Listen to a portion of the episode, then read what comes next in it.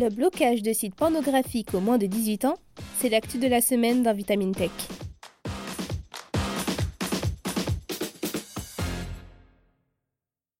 Les enfants sont confrontés de plus en plus tôt à des contenus pornographiques de plus en plus violents. En effet, d'après une étude de médiamétrie commandée par l'ARCOM, près d'un tiers des mineurs consulteraient chaque mois au moins un site pour adultes. Si de nombreuses procédures judiciaires n'ont jusqu'à présent pas réussi à limiter le risque d'exposition des jeunes à ces plateformes, une décision de la Cour de cassation pourrait bien changer la donne.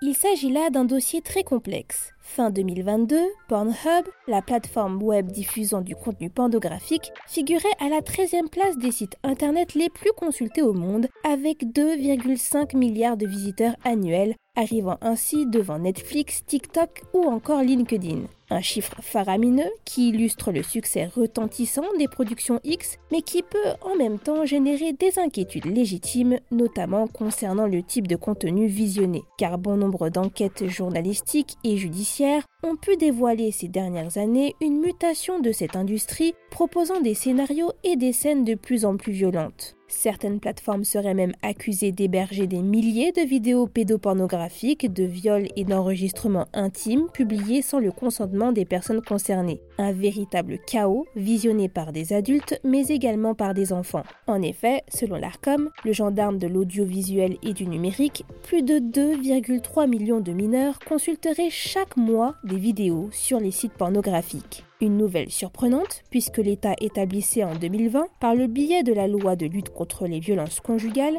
l'obligation pour les sites X de mettre en place un véritable système de vérification d'âge pour empêcher les mineurs d'accéder à ces contenus. Cependant, il semblerait que cette mesure législative n'ait pas eu l'effet escompté, puisqu'actuellement, pour accéder à l'une de ces plateformes, il suffit simplement de cliquer sur un bouton pour déclarer être majeur. Mais les choses pourraient bientôt changer. Si certaines associations liées à la protection de l'enfance n'avaient pas pu obtenir par décision de justice le blocage direct des sites pornographiques qui ne vérifient pas l'âge de leurs utilisateurs, un avis de la Cour de cassation tendrait cependant vers cette direction. En effet, la plus haute juridiction française estime qu'il est dorénavant possible d'assigner en justice les fournisseurs d'accès à Internet qui ne vérifieraient pas l'âge de leurs visiteurs. Une décision qui faciliterait les procédures de contrôle dans ces situations, étant donné que les fournisseurs d'accès se situent sur le territoire national, contrairement aux hébergeurs de sites X situés à l'étranger.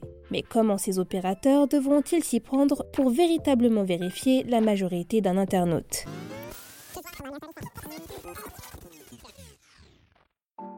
Vérifier l'âge d'un individu sur le net n'est pas une si mince affaire. Il semblerait que pour le moment, aucun système de vérification d'âge ne respecterait les principes élémentaires de confidentialité sur Internet. Il faut donc trouver la formule magique qui permettra à n'importe quel fournisseur d'accès d'obtenir ces éléments de façon totalement légale. Un casse-tête qui a d'ailleurs fait renoncer le Royaume-Uni et l'Australie à imposer un contrôle de l'âge sur les sites pour adultes. Cependant, certaines institutions françaises ne semblent pas avoir dit leur dernier mot à ce sujet. Le gouvernement a proposé, dans un projet de loi sur la sécurisation de l'espace numérique, actuellement en cours d'examen à l'Assemblée nationale, de donner à l'ARCOM les pouvoirs de se passer de juge pour ordonner le blocage des sites par des opérateurs. Seulement voilà, comme pour les plateformes de streaming, un simple blocage de ces sites par les fournisseurs d'accès pourrait être détourné par un changement d'adresse DNS. La CNIL, de son côté, gardienne des données personnelles, s'est déclarée favorable à des solutions transitoires comme la validation de l'âge par la carte de paiement ou l'analyse des traits du visage. Mais il n'y a pas de secret, la meilleure protection pour éviter aux enfants d'avoir accès à des contenus X reste les parents. Placer des outils de contrôle parental, dialoguer avec les enfants sur ces expériences numériques et fixer des limites horaires à ces navigations sur le net sont des astuces parmi tant d'autres pouvant limiter le risque d'exposition des mineurs aux sites pornographiques.